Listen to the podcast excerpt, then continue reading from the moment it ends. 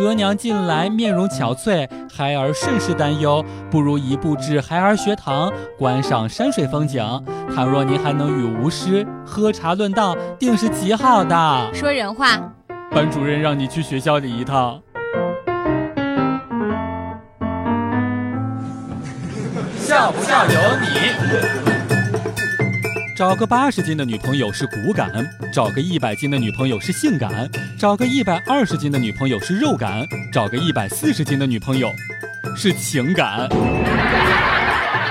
三岁的女儿在家不听话，妈妈说：“再不听话就把你给扔了，我们再捡一个。”过了一会儿，女儿小声嘟囔着说：“再捡一个也还是不听话，是别人家的妈妈扔掉的。”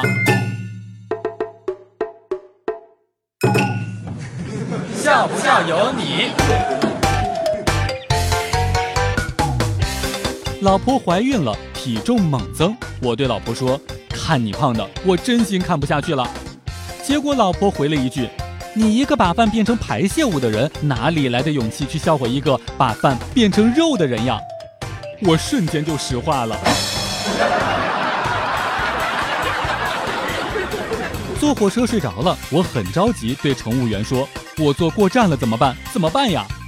乘务员安慰道：“小伙子，别着急，来来来，跟我来，先把票补一下。”